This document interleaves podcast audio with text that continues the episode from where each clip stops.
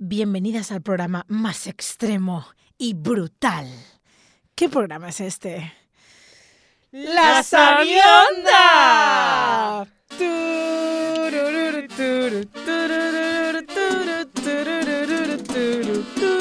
Sabionda, Sabionda, Sabionda,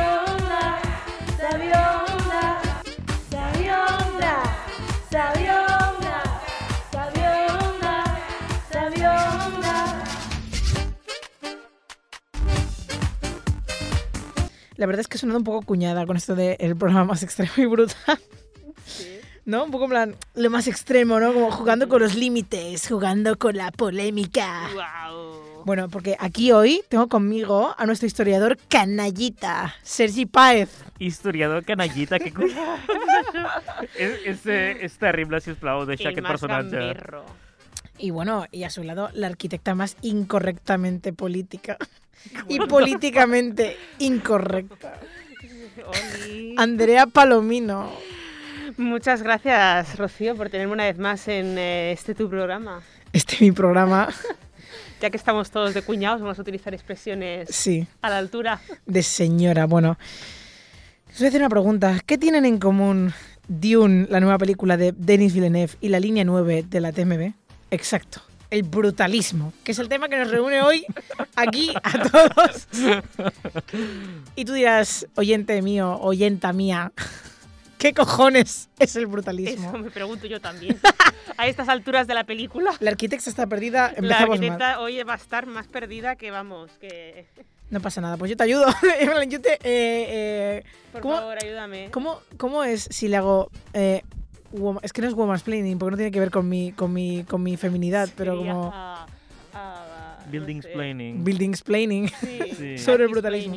Brutal explaining. Vale. em, no sé seguir muchos fotógrafos de arquitectura, pero la mayoría son adictos a esta corriente, porque el potencial estético que tiene, así como simplista, gigantesco, limpito, que al final es lo que buscan todos para sus feeds de Instagram, provocan como estos orgasmos visuales que todos queremos ver, al fin y al cabo. Ay, ¿Es esto una respuesta a la sobreestimulación que tenemos hoy en día, a lo mejor, del audiovisual con el tema de brutalismo? ¿Vosotros qué pensáis, Andrea? Una sobreestimulación. O sea, como en En o sea, como respuesta a la sobreestimulación de imágenes que tenemos, como que estamos volviendo de alguna manera a estas formas más simples. Es que a mí me pasa una cosa con el brutalismo y es que exactamente yo me confieso no sé qué coño es. Y eh, perdón por la palabrota esta que acabo de decir, Brutalismo. porque es como...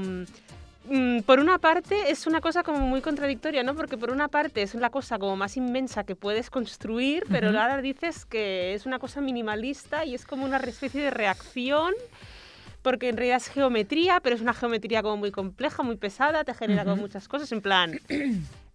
Yo no sé qué, o sea, Sí, sí. Bueno, no sé qué opinas tú, Sergi. Pues yo he de decir que justamente hoy traigo una anécdota sobre brutalismo que ocurrió ayer y no me acabo, de, ¿Qué? me acabo de dar cuenta ahora. Wow. He de decir que a mí el brutalismo, eh, al ser práctico generalmente, a la hora de arquitectónicamente hablando muchas veces, ¿no? Em, me genera como una especie de extraño placer.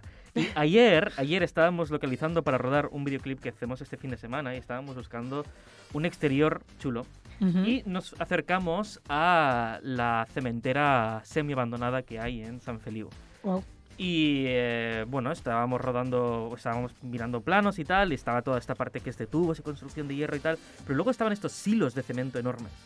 Son preciosos, que son putos tubos de cemento, que son como cilindros gigantes, ¿sabes? Que, Ujú. pero son muy guays, son muy guays. Bueno, eres Y- un hombre con gustos simples. Sí, claro, Está bien. todo lo que sea fálico y Pues eso- grande. Gustos yo simples. Sí, yo creo que sí es grande y, y- y te hace. Yo creo que al final es una cosa un poco de sensación de que te haga sentir pequeño. Como Sí. el pájaro del Alcampo. Efectivamente, o como el gorila aquel que hablamos en la temporada pasada. Es Ves una cosa fuera de escala y yo creo que se te Sí, sí. encogen los esfínteres en general.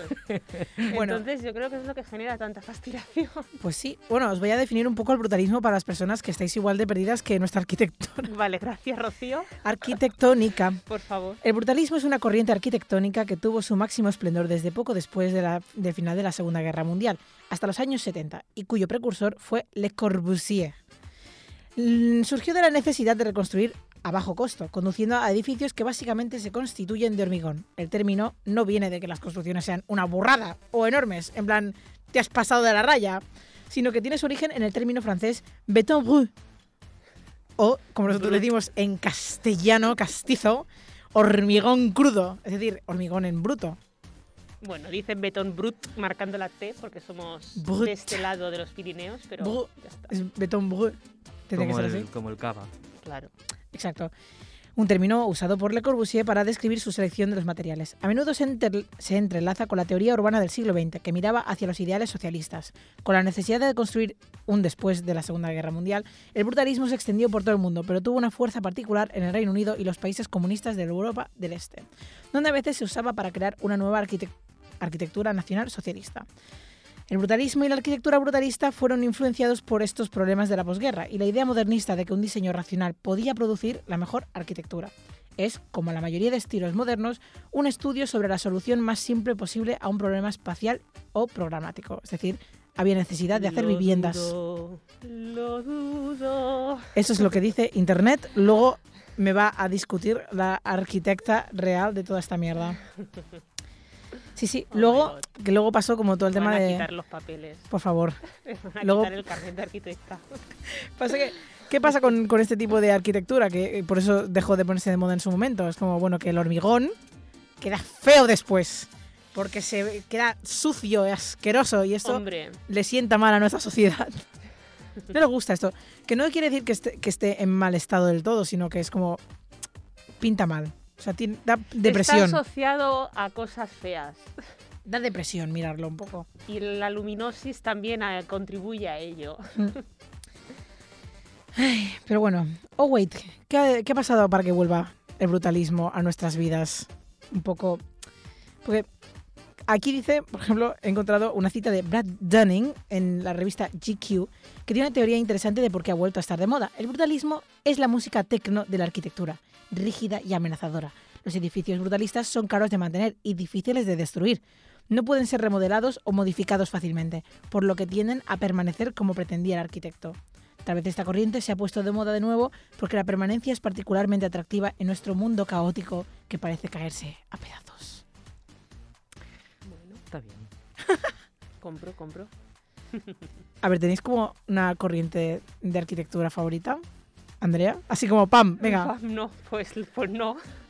Lo único que yo Mm. os planteo, para vosotros, ¿qué significa un edificio brutalista?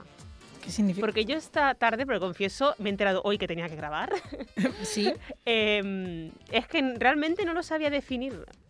O sea, Ah, ¿qué- Vale, para mí como una mira, una, una construcción brutalista para mí es la- el, el embalse este de agua. No, embalse de agua no, el, el- no sé cómo se llama esto. La cosa esta de, de conservar agua, no. Que tenemos en el Prat de depósito. Llobregat. ¿Una El depósito, Ah, gracias. vale. Sí, el depósito d'agua d'aigua de, del Prat, que hay uno tochísimo. Pero para, es Eh, como, Para mí eso es brutalismo. Para ti es- o sea, sur- o sea, si fueran características sería algo grande, O sea, es hormigón, algo masivo. hormigón Mm. como eh, eh, formas muy simples y enormes. Ah, ah, para, para mí, eh, simplicidad. Simpli- Simplicidad. sim- simplicidad. Pero a lo burro. em, no, no- Gordo. No tiene, no tiene por qué, no tiene por qué, porque si veo como una maqueta de un edificio eh, o de una, una pieza artística que tenga corriente brutalista, me gusta también. Es como en plan, una pirámide, me flipa. Una pirámide es brutalista. Una pirámide es brutalista. Un Mm. el Walden es brutalista, No sé lo quién es ese. Yo creo que el Walden sí que es brutalista, ¿no? pero no es sencillo de geometría y no es de hormigón, Mm. ¿no? Entonces es, y por ejemplo, el, el- los brutalismos soviéticos en realidad no dejan de ser paralelepípedos paralelos uno al lado del otro, pum, pum, pum, pum, pum. Mm. Mm, Para mí, todo Berlín prácticamente es brutalista. para ti Berlín es brutalista. Sí. A mí lo que es osco, todo lo que sea Osco. simple, Masivo. osco, Osco. seco.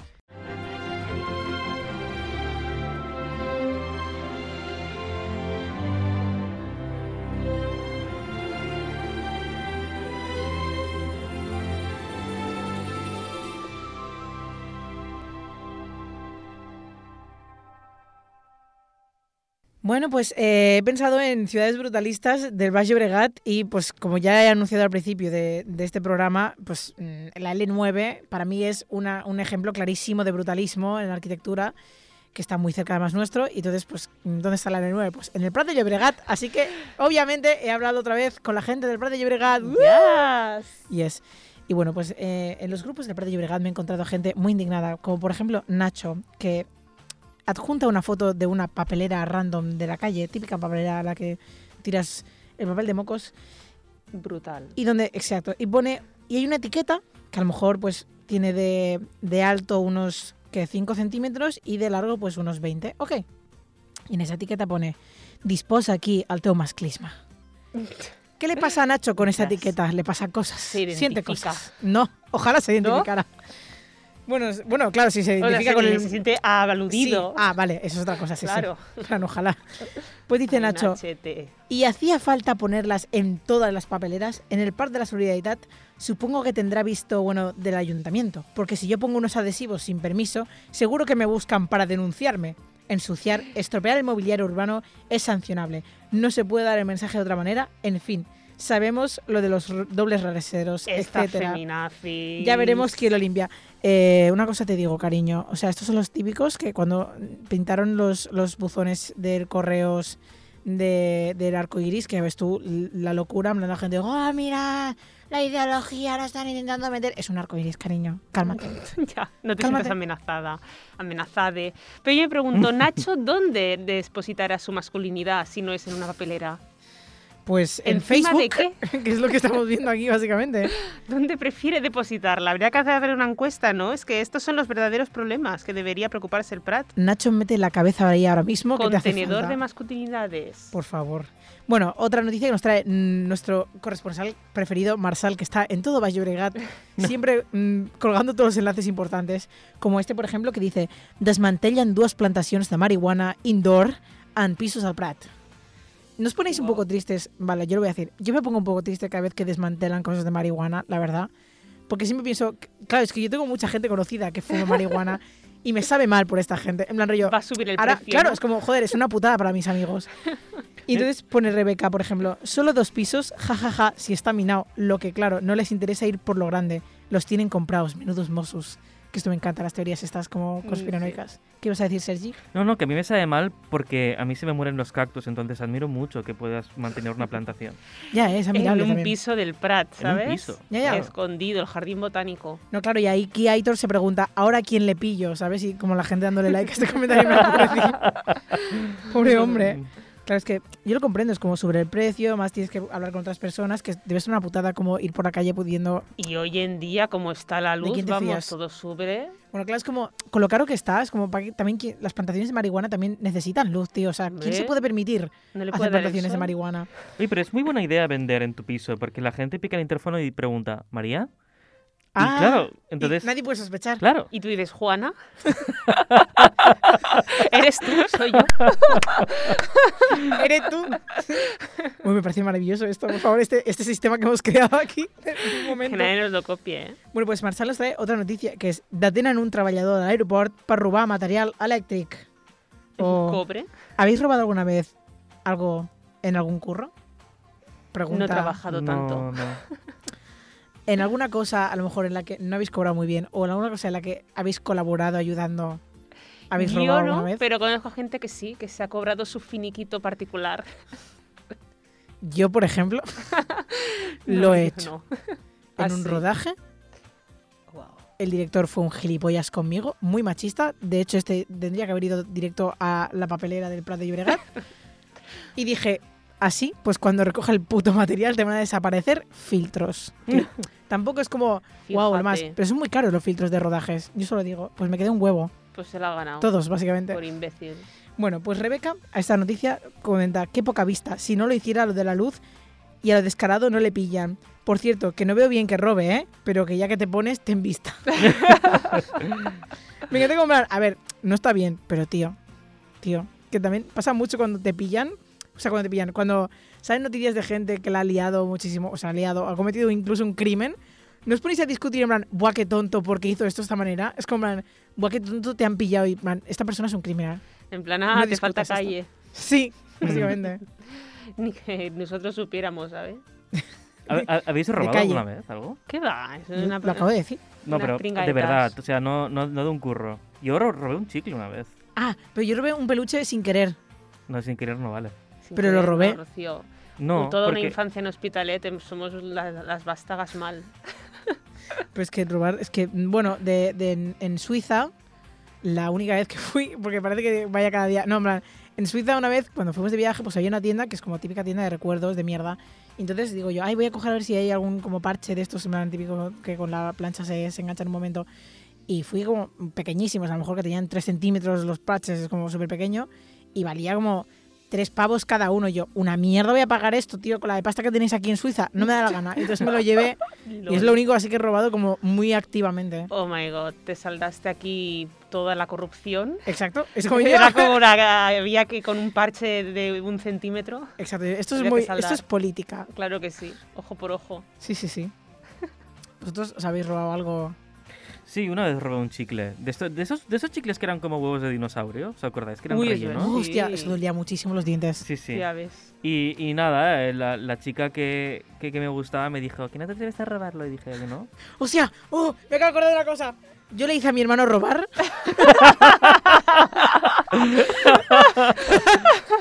Perdón. La brutalista. Brutal, eso sí que fue brutal. Yo le hice a mi hermano robar en un restaurante un cubierto. Le dije, Oh. porque eran, eran guapísimos los cubiertos, eran como así dorado, gastado, muy, muy bonito. Y mi hermano a lo mejor tenía a lo sumo 12 años en ese momento, creo yo. La Le época digo- perfecta para manipularlo. Exacto, exacto. Entonces digo yo, "Buah, ¿a que no te atreves a robar el tenedor este? Em, cuando salgamos y tal. Y él como, vale, voy a hacer, o sea, porque él ya directamente dijo sí a esto, porque siempre tenido muy buenas ideas y él pues a tope con ellas. Y dijo, voy a hacer la prueba para caminar, en plan, que no se me caiga, en plan, yendo al lavabo primero, en plan, ida y vuelta. Entonces, si no se me cae por el camino, quiere decir que lo he colocado bien. Porque Entonces, se lo metió en la manga. no, es que se lo puse como. Se lo hizo complicadísimo porque mi hermano tiende mucho a hacer estas cosas, como se lo pone más difícil de lo normal. Se puso como el, el tenedor en el calcetín.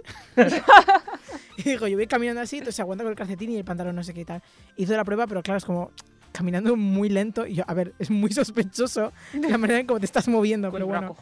Y tal cual es como salimos del restaurante y tal, y literalmente salimos del restaurante y en la puerta mi hermano se saca el tenedor y me lo he hecho, no sé qué. Ahí, de- delante del camarero. Y yo, pero cállate, cállate. Y mis padres echándonos la bronca, pero ese tenedor a día de hoy lo sigo teniendo. O sea, es un recuerdo Ah, de la lealtad de mi hermano muy bien, a mis locuras, la verdad. Sí, sí. Regálaselo el día de la boda. El día de la, cuando se case, sí, sí. Sí. Estoy, estoy deseando más como. Hazte un tocado con él. No me se lo enmarcaré o algo, sería muy bonito. Sí, sí, sí. Y eso, tenía como una historia más que realmente es una historia que da para película. La voy a contar, Por favor. ¿vale? Porque si luego Como si fuera tu os programa, quedáis sin, sin tiempo, o sea, si os quedáis sin ideas en vuestras secciones, pues Sí, sí, porque... ya he cubierto por si acaso. Porque yo tengo ah, muchas cubierto, todavía. Tenedor. Uy, todo. Està tot connectat, sí, sí. Eh, detenen al Prat a un fugitiu en cerca i captura des de fa 10 anys. Wow. Chan, chan, chan. Uh, Y pone Manoli, toma ya, qué fuerte.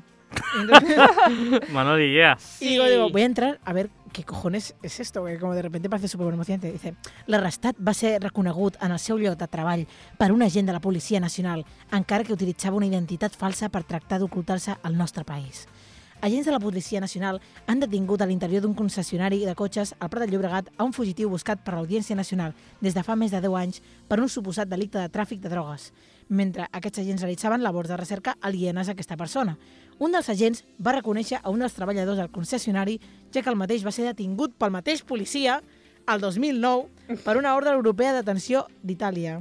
Oh my god. Es como muy peli de acción, de repente se gira en plan, "Ah, eres tú, el caso que quedó Pues qué abierto, que no sé qué ¿no? tal. Y es como, wow, Vale, he de dir, Què? em- m'he m'he sentit molt boomer ara mateix, wow. però estaves parlant de fa 10 anys i estava pensant com 1990... Ya empezamos con estas I de cop crisis. has dit 2009 Lo siento, sí. i... Y ha dolido esta, ¿eh? Perdón, sí, sí. sí, sí, sí, sí, sí. Lo siento. mal, mal. Esta, es, esta es la verdad. Sí, ya no estamos. De hecho, es como hace más de 10 años, porque es- eso sería 2019. Y Wow. estamos ya en 2021.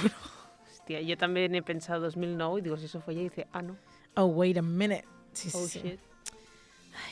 Qué cosas la vida. Que pasa. fort. Qué brutal. Aquesta, aquesta era la història que podria ser una pel·li? Sí. Bueno, Com a director, com ho veus? Com a inici de pel·li. a veure, no sé. Un episodio del comisario. No, pues aquí, aquí La cortaré. canina. Mira, lo mejor es que dejes la casa y te hagas arquitecto.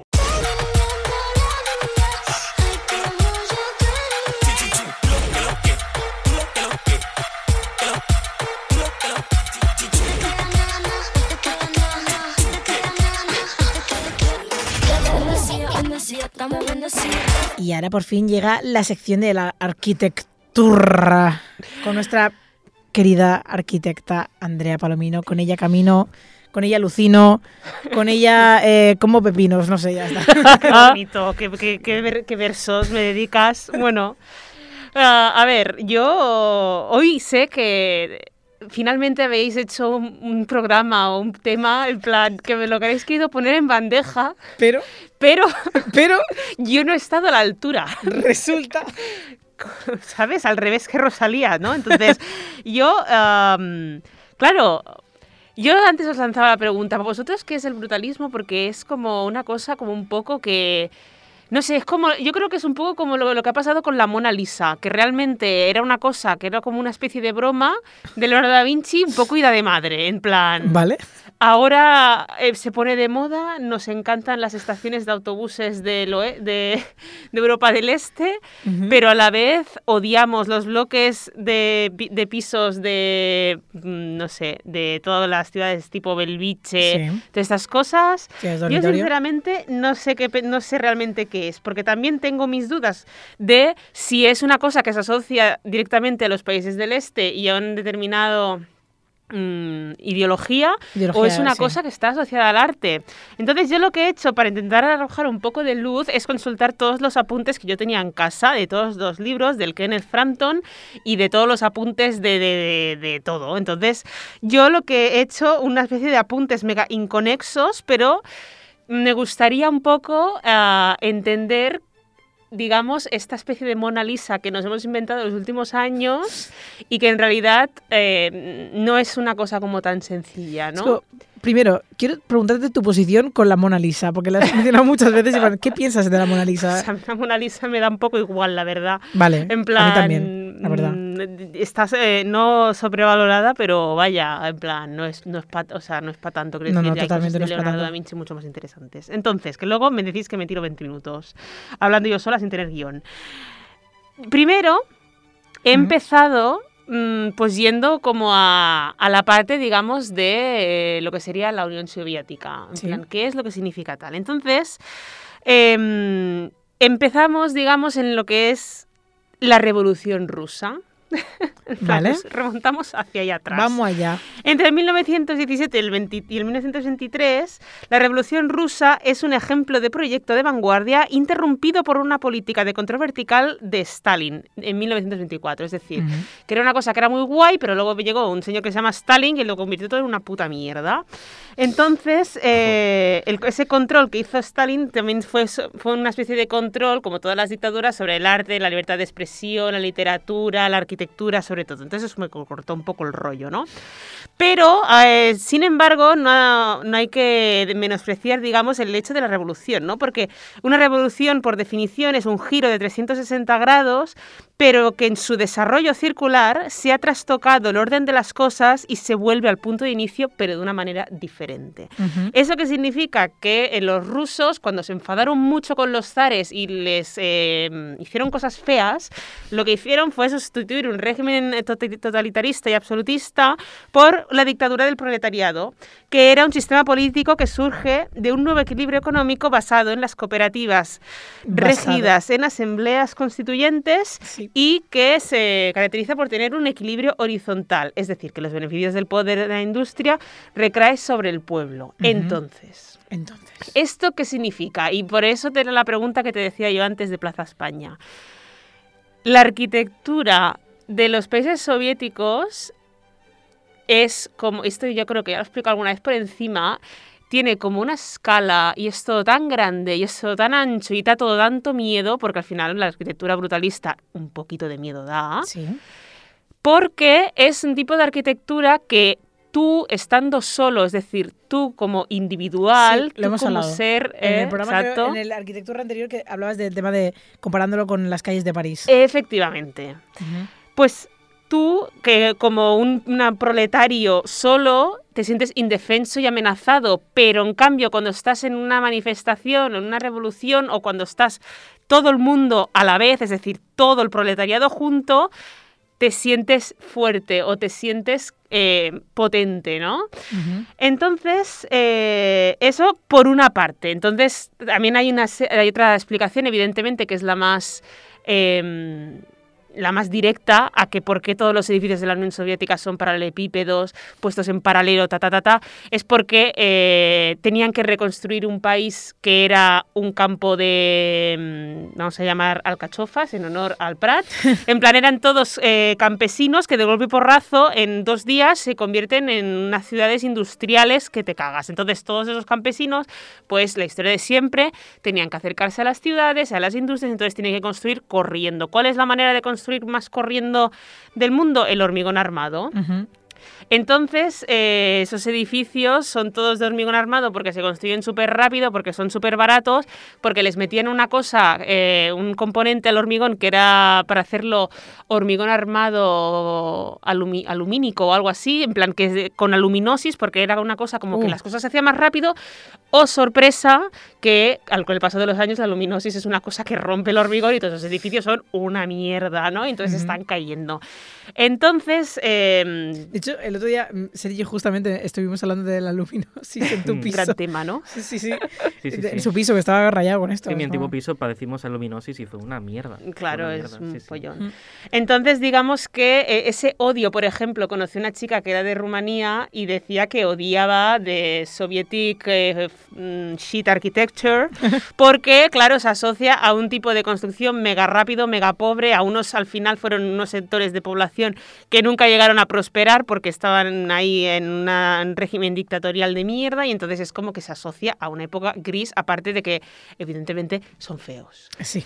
¿no? Entonces, no obstante, eh, yo creo que hoy en día hay una especie de culto al feísmo, También. al disgusting, como las bistecs, en plan, lo adoramos. Entonces, Sí. algunos sibaritas y pijos de Occidente nos hace mucha gracia. Todo el mundo, toda La nostalgia. todo el rollo soviet. Entonces, esto es por una parte. Luego, por otra parte, que yo creo que es donde sale el- realmente el brutalismo, yo me he venido a, a buscar, como tú decías, a Le Corbusier. Entonces. Digamos que em, la explicación del brutalismo de la mano de Le Corbusier no tiene absolutamente nada que ver Mm. con lo que he dicho hasta ahora, pero sin embargo todo parece que va a, a casar o que la gente le llama brutalismo igual. Ajá. Por eso digo que yo me confundo. Entonces, Le Corbusier era un señor que, eh, digamos, que trabajó los primeros, estuvo o hizo cosas durante la primera parte del siglo XX y también parte de la, de la segunda parte, pero más sobre la primera parte. Entonces, la primera parte, ¿os acordáis en el primer episodio que decían, no, están los Zetas que son súper guays, el movimiento Sí. moderno, todo, wow, subfuncionalista, no sé qué. Entonces, el Le Corbusier era como el jefe de esto, ¿no? Digamos, entre comillas. Entonces llega un momento que se da cuenta que todo eso es una mentira, en plan, ha vivido engañado toda su vida, en plan, él ya es una persona madura.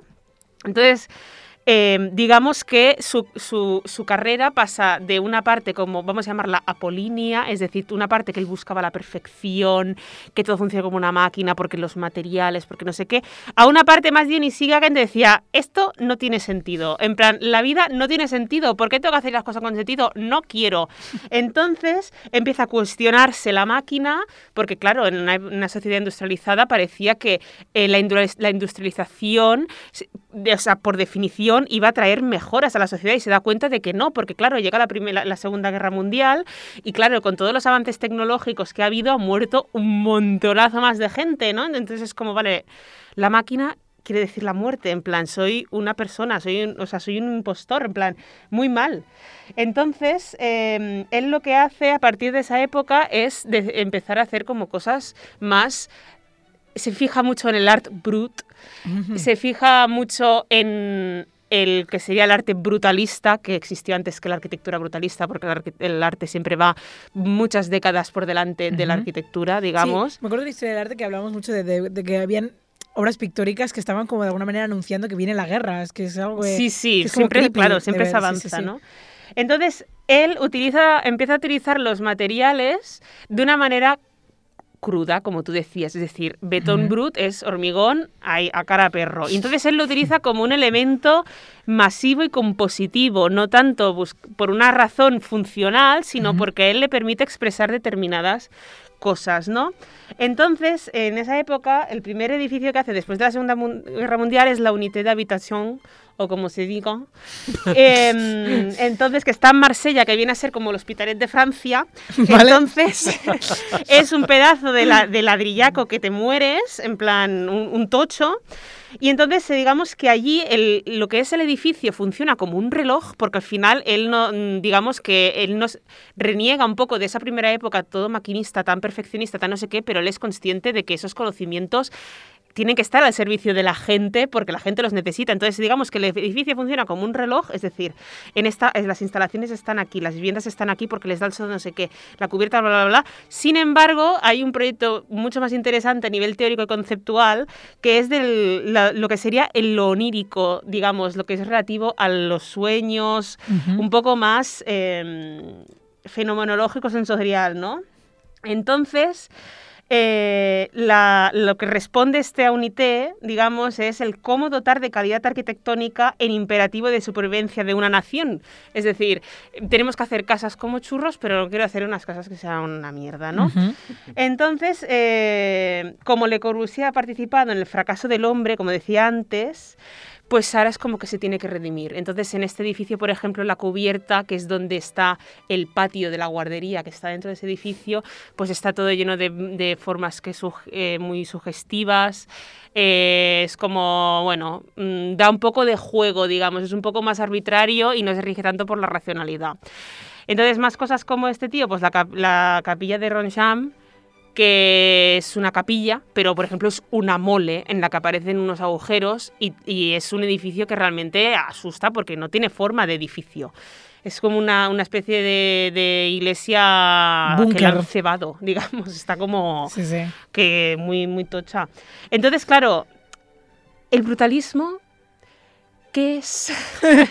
¿No? En plan, ¿con qué me quedo? Porque claro, estos son estos dos, pero luego está Inglaterra, ¿no? Sí. Que en Inglaterra lo que hacen de alguna manera es robar una idea de los suecos, porque los suecos como nos llevan 20 años de ventaja o 30 o 50, ellos ya, en las políticas sociales de construir viviendas estaban muy puestos ya. Entonces los, los ingleses roban la idea, sobre todo Allison y Peter Smithson, ¿eh? una mujer muy importante, y entonces ellos utilizan ese lenguaje arquitectónico que lo adaptan pues al hormigón, no sé qué, para construir esas utopías que, bueno, han acabado siendo utopías desgraciadamente, pero bueno, son de sociedades en que la, la vida en la casa, eh, bueno, perdón, la vida en la calle llega hasta la casa, cuál es la diferencia entre calle y casa, si tratamos la calle como si fuera una casa no sería una mierda, es decir, si mis hijos juegan en la calle, yo quiero que la calle esté bien, no que Claro. en la calle encuentren mierdas y jeringuillas y cosas raras, ¿no?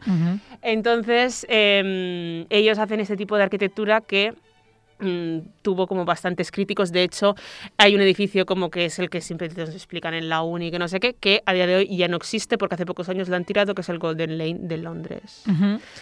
Sí. Entonces, dicho esto, ¿alguien me explica qué es el brutalismo? o sea, no lo sé. Yo creo que edificios que me, me provocan depresión, pienso, esto es brutalismo, seguro. Claro, yo creo que son edificios realmente que, que te ge- sugestionen cosas. En plan, la Sagrada Familia es brutalista.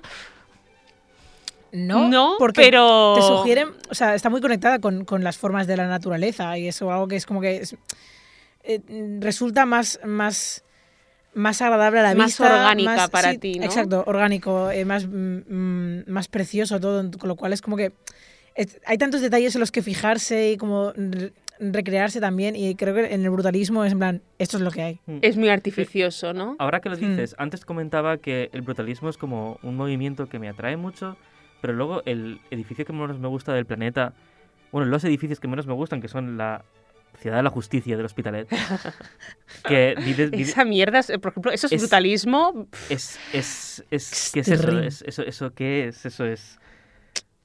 Es que eso, no sé, lo- es que, ese, por ejemplo, esos edificios, vale, los consideras brutalistas.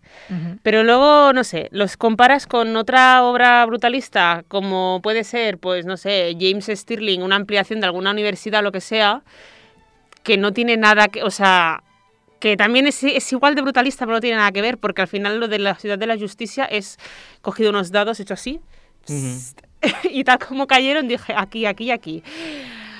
Eh, a ver, es como una cuestión de masa, escala, mm, no sé, para mí es algo muy confuso y creo que como se ha hecho tan popular se ha un poco banalizado, un poco... Ujú. Se estaba analizando el brutalismo. Se está banalizando el brutalismo. Ojo, ¿eh? Que a lo mejor tendríamos que haber tirado por aquí el programa. Whatever it means, se está banalizando. No es que haya auge del brutalismo, sino que se estaba analizando la palabra brutalismo. Entonces, claro, si consideramos muchísimas cosas brutalismo, claro que va a haber auge, porque es como todo es brutalismo. Bueno, es que esto, pero se está banalizando hoy en día un poco todo, ¿eh? En plan, no sé, desde Ujú. tengo ansiedad. Yo qué sé, ¿tú qué sabes si tienes ansiedad? En plan, el día que tengas ansiedad, ¿qué va a pasar? ¿Sabes? En plan, Sí. no sé, es como, pero bueno, en plan, me ha hecho gracia de plantearme el tema y realmente no saber por dónde tirar, ¿sabes? En Ujú. plan, pero ¿usted quién es, sabes? Una pregunta, ya más allá del brutalismo. mm, ¿Por qué está Le Corbusier en absolutamente todo en la arquitectura? Porque era la Paquita Salas de la época. Define, o sea, elabora en eso. O sea, ¿qué quiere decir la Paquita Salas como Pues arquitecto? porque era un señor, la historia es muy famosa. Mira, el primer día de, de- de historia, digamos, de la uni, en vez de empezar a explicar por, por los griegos y no sé qué, el primer día lo que hacen es explicarte la vida de Le Corbusier como para darte ánimos, digamos, en plan... Porque eh, Le Corbusier era un desgraciado que vivía en un pueblo al pie de las montañas como Marco, en plan en los Alpes, Vale. que, o sea, un pueblo pequeñísimo, pequeñísimo, pequeñísimo y que, y que no, no era como un búnker. Y el tío se dedicaba a hacer relojes de cuco. Y entonces, no me acuerdo exactamente por qué, un día se pone a estudiar, no- él realmente no estudió arquitectura, él estudió, creo que bellas, no, creo que estudió historia del arte, historia y, y no sé, y alguna cosa, pero cosas como muy, no, no estudió arquitectura. Entonces él se fue a, a París y, y entonces ahí en París él empezó como a, así a hacer cosas como de arquitecto, ¿no? Pero era como, al final llegó a ser un tío como muy importante porque logró, no sé cómo, eh, llevar una vida en la que por la mañana se dedicaba a ser arquitecto y por la tarde se dedicaba a ser pintor. Entonces, claro, iba como... Era muy difícil separar el pintor del arquitecto y entonces como lo que decíamos antes, el arte siempre va muy por delante de la arquitectura, pues él era una persona que era capaz de ser puente entre esos dos mundos. Mm. Entonces también se codeaba con, no sé, Gertrude Stein, le hizo la casa de París, bueno, en plan con gente, con élites de, de aquella época, pero en plan ellos, me acuerdo que el profesor decía, pero él era un mindungui, en plan era un paleto de era un paleto suizo. Guau. Entonces, bueno, mm, Da, esperanzas. da esperanzas, Sí, ¿no? sí. Claro, nos lo dicen en plan, "Ah, no pasa nada si son unos fracasados ahora. En plan, Nunca se sabe Nunca se sabe. si puede ser el próximo Le Corbusier. Pero sí, era, era, claro, él hacía pues muchas cosas. Luego también hacía muchas mierdas, ¿eh? Porque para el- lo invitaron aquí a Barcelona y lo que hizo fue proponer unos torrotes que te mueres, que evidentemente nos acabaron haciendo, pero era como, girl, Mm. Era lo que esto llamaban no lo vamos a hacer. Claro, no sé. Y nada. Y pero, y segunda pregunta y ahora rápida para acabar. eh, ¿Por qué se llama Le Corbusier? En plan, ¿es como llamarte a ti la Palomino? No creo que Corbusier, bueno, le, no sé cómo se dice Corbusier, significa el cuervo. No sé O sea, por qué. llaman- o sea, es un apodo. es un apodo, Ah, sí. vale. Es como, no sé, es como llamarse la Zoe, ¿sabes? Sí, sí. Pues él dijo Le Corbusier. La Hostia, me, Sabiona. me flipa el nombre, la Sabionda, exacto. Sí, no, no sé por qué le empezaron a llamar así, pero igual es que, a ver, era un poco paletillo. A lo mejor dijeron, ah, tienes una nariz que parece un cuervo, pues ya está, el cuervo. O sea, no tiene mucho misterio. Ok, ok. Bueno, pues nada, pues a la siguiente sección entonces. Yes. Go on, baby, go on. One, two, three, four. I want to know. Power is power. Aprenderás esto tú. Sí, gracias, Balú. I ha arribat el moment del Sergi Paez, el nostre historiador de merda. Historiador de merda, és... això sí que m'agrada, veus? És... Això sí. Això... Sí. Però Canallita És era més brut, gracioso. no? Sí, però sé, sé moltes curiositats sobre merda.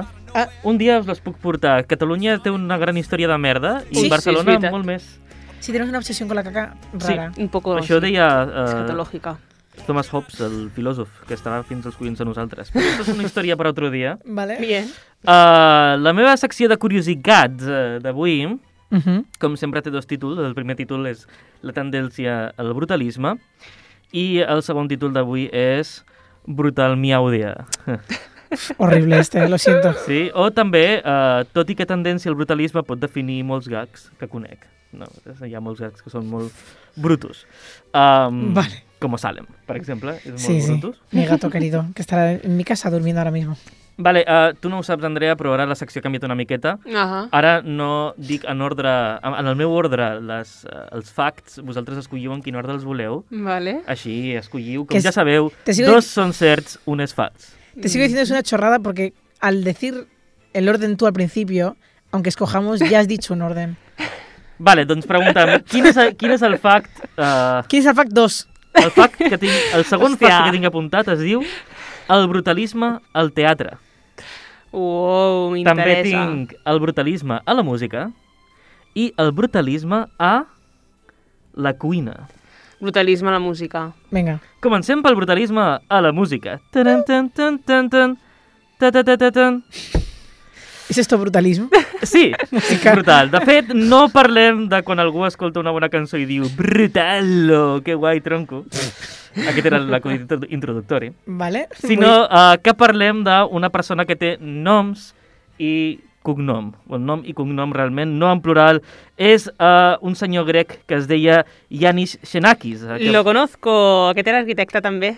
I és, efectivament, efectivament. ¿Vale? Era o sea, de Le Corbusier. punto a favor de que sea real esto. Venga, vamos. Això, rec recordeu que totes les dades que, que dic sempre tenen coses reals. Ahà. Mm. Ya lo sé, ya lo sé. Um, doncs el senyor uh, Xenakis era un compositor i arquitecte d'ascendència grega, nacionalitzat a França, on va passar quasi tota la seva vida i és aclamat un dels compositors més importants del segle XX. De fet, és molt important per uh, el món del cinema en si mateix, perquè gràcies a ell tenim la base de les grans bandes sonores de terror i no tant de terror, perquè, com arribarem al final d'aquí, la música del Senyor dels Anells existeix en part gràcies a ell. I dices, wow, ¿cómo vamos a llegar a esto? ¿Qué? ¡Qué emoción!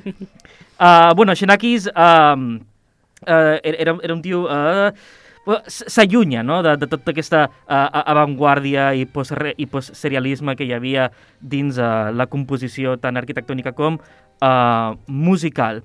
I uh, decideix que uh, decideix composar de forma visual d'una forma molt més brutalista, d'acord? Aquest tio el que agafava era uh, els pentagrames i al principi amb menys consciència, després amb molt més control, el que feia era ratllar els pentagrames d'alguna forma. Vale? Uh, això, depenent de com es toqués amb un instrument o un altre, doncs donava aquesta sensació de uh, brutalitat, de, de, de, de densitat, de textura... De, Va que la- inventar l'electrodisgusting. de, de, fet, de fet, va ser un dels pioners en la- en l'electrònica. Home, clar, és que Ah, les una Viste- cosa. Vistex seguramente estaban inspiradas en él. ¿Cómo va a ser pionero de Señor de los Anillos y de la electrónica a la vez? ¿Qué quiere decir rayar un pentagrama? Sergi, estoy empezando a, Wait.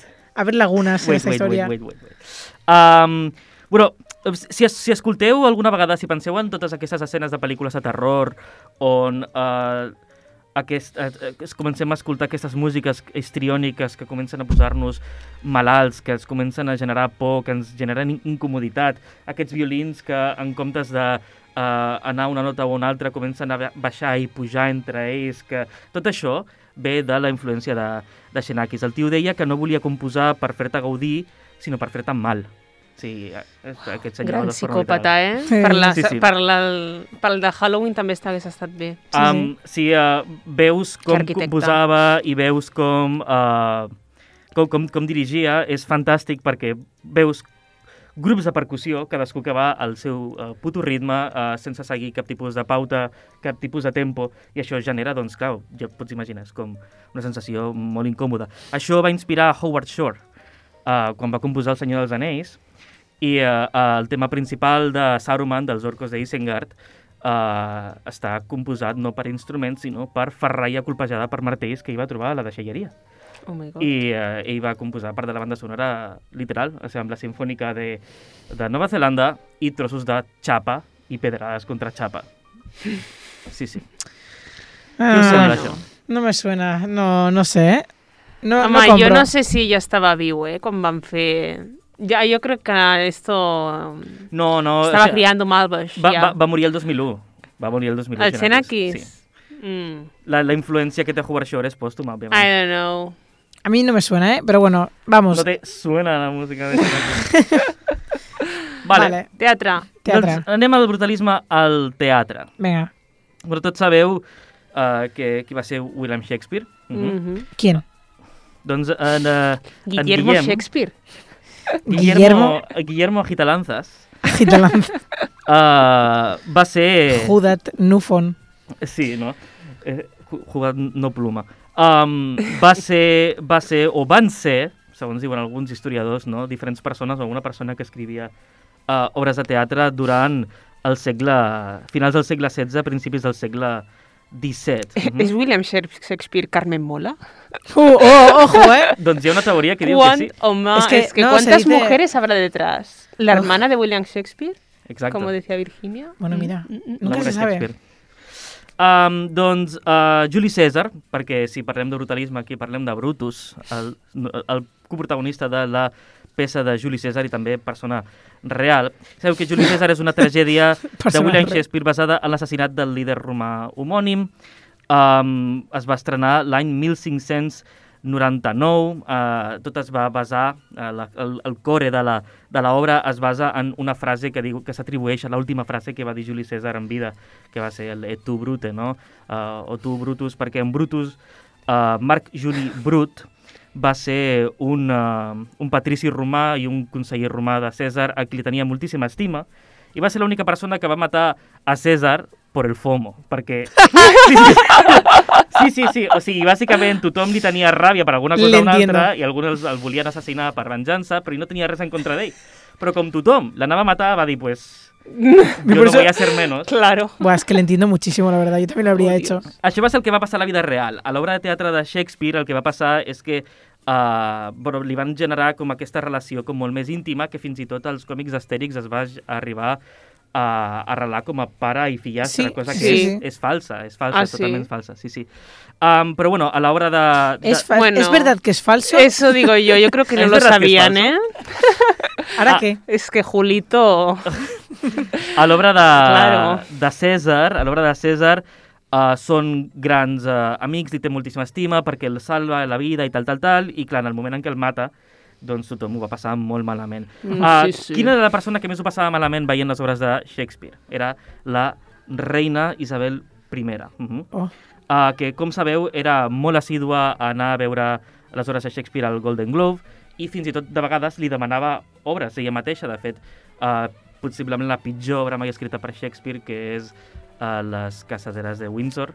La va escriure en dues setmanes per la, per, la la, reina. per, per, per la reina i és com el pitjor de, de, de, de que ha escrit Shakespeare Oh mai. my god. Deadlines. Doncs la, la reina li va dir que, si us plau, no més moments ni personatges com la relació entre Brutus i Cèsar. Uh, està molt guai tot el tema del plot twist i tot el tema de les tra traïcions, però a mi això de que t'encarinyis amb un personatge i de cop i volta el mati, doncs no. I Això és molt calesi, eh? Perdona que et digui. Esto s'ha vuelto a cumplir. Sí, pero... Què vols dir amb això? No? Home, que amb el Joc de Trons tot molt guai en dos episodis era com uh, Ja, que ja. és mala i és com Psych. no Doncs per això va demanar, si us plau, que ella anava al teatre a passar-s'ho bé i que, si us plau, no fessin uh, um, personatges com aquest i plot twist com aquest. Què fa la gent? La gent, òbviament, com aquí no és monàrquica, y els, eh, la gent que feia obres de teatre comença a dir no te gusta que hayan cosas de estas, pues vamos a hacer, uh, vam- vamos a llevar esta tendencia i coneixem com a brutalism el fet de crear personatges que són un estil Brutus. Va, Es mentira. Esto es En mentira, plan- pero con una casa. En o sea, plan, personatges que són molt conya. amics, molt companys, i de cop i volta, Esto es per men- fer-t'ho passar no. malament, es traiciona.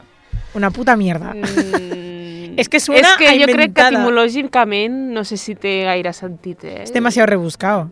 Es demasiado rebuscado esto.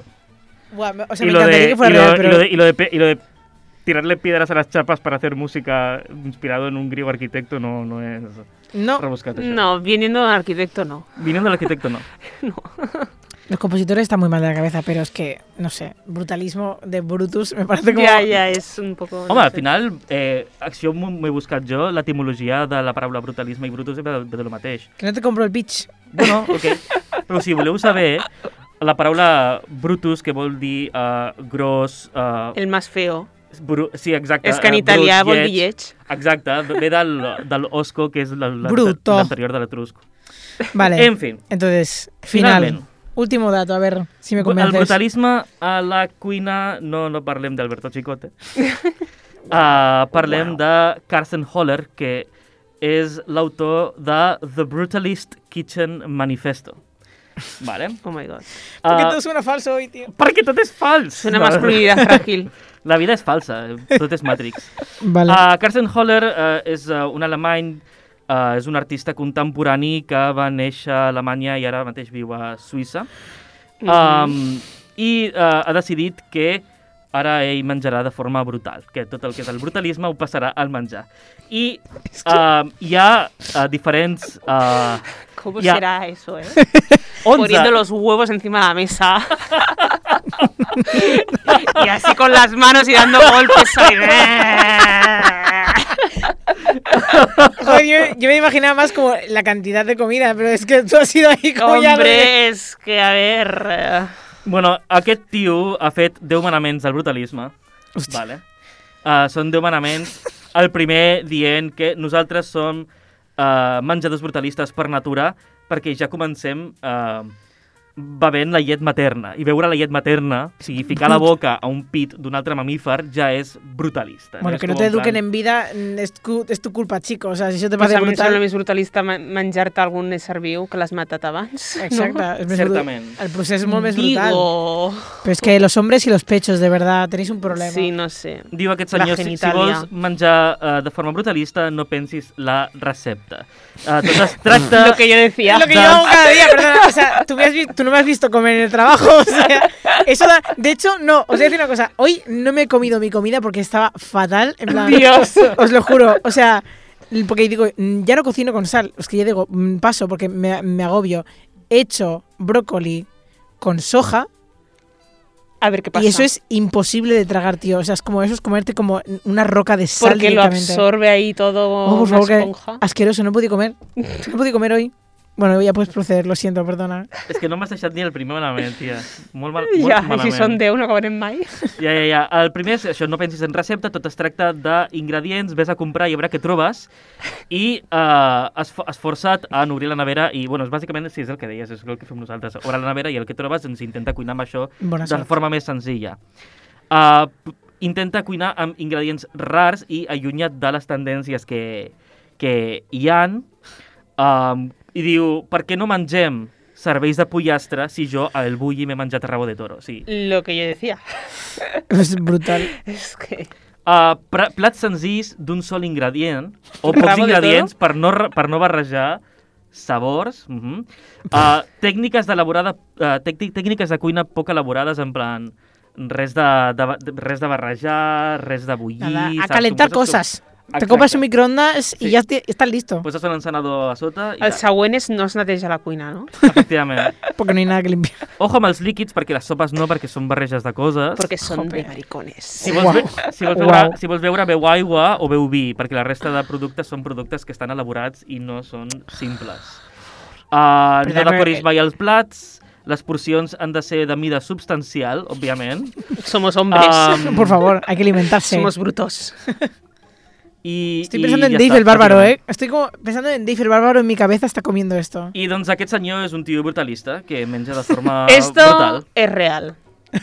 o sea, esto es absolutamente verosímil. O sea, cero dudas. O sea, todo tope con esto. Pf, hombre, O sea, a hoy ver, en día. Refrescame, és un tío random esto? ¿Qué, qué tío No, es? un, artista alemany que ha decidit que ell És que alemán, claro. menja brutalista. És Ha alemán. decir que ell no, no vol cuinar y ya está, básicamente. ha dicho, es un tío adiós pongo por testigo que jamás volverá a hacer unas lentejas. Entonces, Menjar malament és un art. O nunca sea, más. se ha montado una película increíble para decir que es un puto vago y ha sacado un libro. Sí, bueno, es que, mm, perdona, es que habiendo eh, youtubers que sacan libros a día de hoy, mm, ¿quién no, sabes? Pues no sé qué decirte, ¿eh? Yo voto que la falsa es la segunda, la del teatro. O sea, dos verdaderas y una falsa. Ja, Vale. La falsa es la, sí, la del teatro. Es que és la del teatre, òbviament. No, No es puede ser. Esa, eso, es- eso está al nivel de inventarlo yo. En plan, Wow. és el que hi ha, és el que hi ha, és Uau. el que hi ha. Avui no estava gaire inspirat. És que Pero ha sido gracioso. parlar, parlar d'arquitectura amb l'arquitecte estava com... He passat un dia, per no d'escriure... No, he, he, he passat tot el puto dia escrivint-li a la Rocío, en plan... ¿Qué haga? Vaya día... ¿qué voy a vaya de chasco, vaya chasco. Esto en plan, tío, me ha dicho, en plan, estaba súper, estoy súper nervioso porque, claro, es como cualquier cosa que diga me lo va a corregir porque, claro, es como no tengo ni puta idea de lo que estoy diciendo. ¿Cómo voy a hablar de brutalismo delante de un arquitecto? Rocío, ¿cómo me haces esto? Es verdad. No, no fui a clase ese día yo. Pues mira, ¿has visto, ¿has visto que bien? Si estamos, somos todos unos ignorantes. Exacto, son todo papeles de gente que dice que somos cosas, pero no somos nadie. Yo, técnicamente, no tengo ni siquiera papel porque no he ido a la universidad todavía a recoger mi título. Yo tampoco. Bueno, pero yo aún hace poco. Ya, pero bueno, dudo que me llamen, ¿eh? Porque esto es lo típico que se traspapela y nunca más se supo. Ya, es que además que hay que pagar, tío. Es como que te lo firme el rey y yo ya. Ah, y ya no lo signa el Yo no creo en la monarquía, ah, entonces. no. Ara el signa com un secretari d'estat o no sé què històries. Vaya. Otro más cobrando por nada. Pues en sí. fin. Bueno, Bueno, pues entonces yo creo que hasta aquí el programa de hoy, que hemos aprendido una barbaridad. Hemos reflexionado tanto, lo único que no sabemos es lo que es el brutalismo. Seguimos sin saber lo que es el brutalismo a día de hoy, aunque hay un auge. pasa de nada. eso, porque es que, claro, tú ves y se estava Dune. analitzando, y se estava No, analitzando. bueno, básicamente toda la filmografía de, de Denis Villeneuve es brutalismo, todo lo que hay por ahí. Pues si os fijáis, toda la arquitectura de, esa- de esas, de sus películas es como mm, algo eh, mega enorme frente al, al individuo que está allí como, ¿cuál es mi destino? Sí, sí. Pero bueno, en fin. Porque Muchísimas gracias, Andrea Palomino, por estar con nosotros. Muchas gracias a ti, Rocío Sabian. Sabian. Es la primera persona que dice mi nombre en el programa. Gracias. Això és mentira. No, mi nombre completo. Ah, ah, vale, vale. Rocío Sabian, que normalmente siempre es como Rocío o lo que sea, pero es como que me presenten es algo extraño. Que es como, Sabian. Gracias. Y muchísimas gracias, Sergi Páez. Max. Y hasta aquí la semana. Eh, ahora a disfrutar Venga, brutalmente. A darle duro, como el de Tom Brut. Lol.